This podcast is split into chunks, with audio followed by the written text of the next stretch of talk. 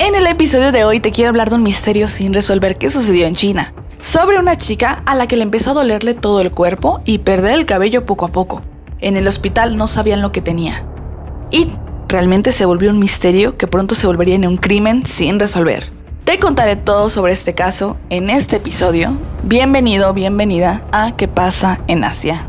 Esto es ¿Qué pasa en Asia? Un espacio dedicado a hablar sobre crímenes y misterios sin resolver del continente asiático. Yo soy Karina, mejor conocida como Karina Fuli. Disfruta este viaje auditivo. Comenzamos. La chica de la que te voy a hablar a continuación se llama Zhu Ling. Se deletrea Z-H-U, espacio, L-I-N-G. Su Ling. Todo inicia en diciembre de 1994. Su Ling se encontraba estudiando física y química en una de las mejores universidades de China, la Universidad Tsinghua. Sus compañeros de clase la definían como una chica inteligente, atractiva y llena de talento. Lo tenía todo para triunfar, y como hija de familia humilde, se lo había ganado con esfuerzo. Tsinghua es la más prestigiosa universidad de China, Además de ser buena en los estudios, Su Ling tocaba el piano y el yukin, que es un instrumento de cuerda, y era miembro del equipo de natación.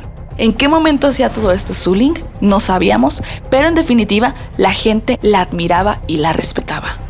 Y como te imaginarás, eso mismo empezaría a traerle envidias. A finales de 1994 comenzaron los primeros síntomas extraños que le cambiarían por completo la vida. Empezó con dolerle la espalda, las piernas y el estómago. Más tarde, todo el cuerpo. El cabello empezaba a caerse hasta que días después lo había perdido todo. Fue ingresada al hospital pero ningún doctor podía dar un diagnóstico, como si fuera algo indescriptible. Al cabo de unas semanas se recuperó y fue dada de alta a inicios de 1995. Tomemos en cuenta que este caso tiene casi 30 años, por lo que puede que no existan los avances tecnológicos que tenemos hoy en día. Suling un poco sintiéndose mejor, regresó a sus estudios en febrero de 1995. Pero ocho días más tarde, todo volvería a empeorar, pero ahora el dolor era aún mayor. Su madre describía que ella tenía tanto dolor al grado que terminaba desmayándose. Y terminó ingresando en el hospital más avanzado del país, el Peking Union Medical College.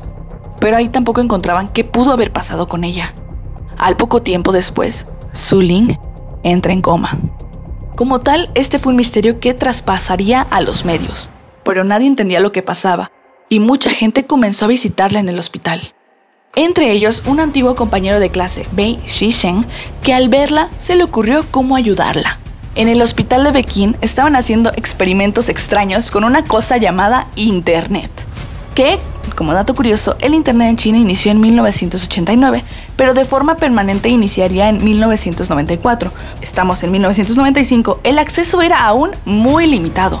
Bei, el amigo de Ling, escribió SOS en un foro de discusión donde detallaba el historial médico de Ling.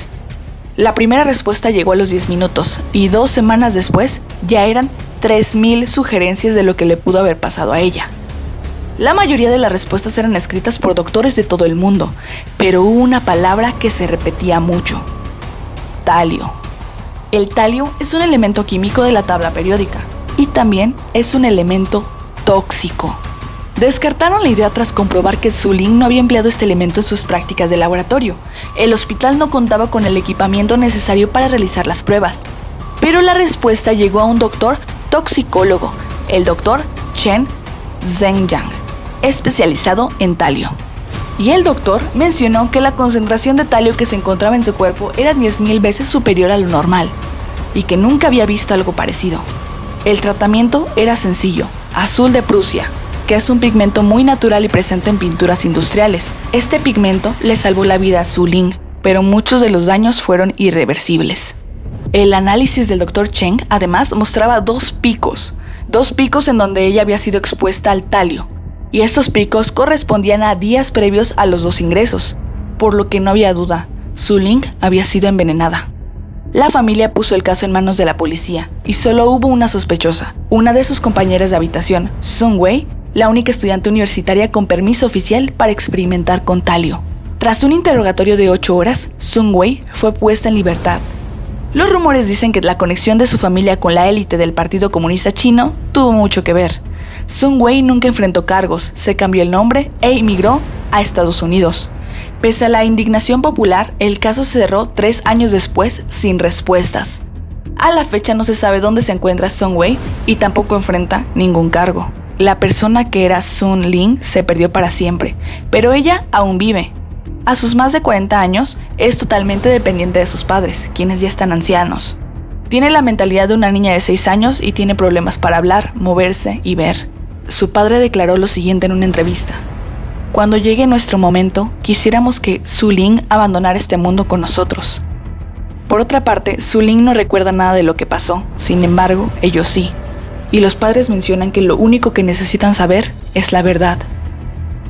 Aunque el optimismo se podría haber truncado por el hecho de que el pasado 3 de mayo, Día Internacional de la Libertad de Prensa, en China se empezaron a borrar en redes sociales y blogs muchos comentarios sobre el caso de Su Ling. Una muestra de que, aunque la sociedad china cada vez pide más justicia y respuestas a casos como este, el avance no será fácil. Como existía la sospecha de que Sun Wei se encontraba en Estados Unidos, la población china emitió una petición hacia la Casa Blanca, superando las 100.000 peticiones pero se negaron a ayudar a localizar a Songwei. Por lo que este caso, que empezó como un misterio sin resolver, acabó siendo un crimen sin resolver. Pero esperemos que pronto se haga justicia. Y ahora sí, quiero saber tu opinión. Sé que es un caso del que quizás no sabías, pero ahora conoces la historia de Su Ling. Y me gustaría leer tus comentarios. Recuerda que tengo más episodios en este podcast Puedes seguirme en mis redes sociales. En Instagram me encuentro como arroba hola Karina Y en YouTube y en TikTok me encuentro como arroba Karina Nos escuchamos en el siguiente episodio. Chao.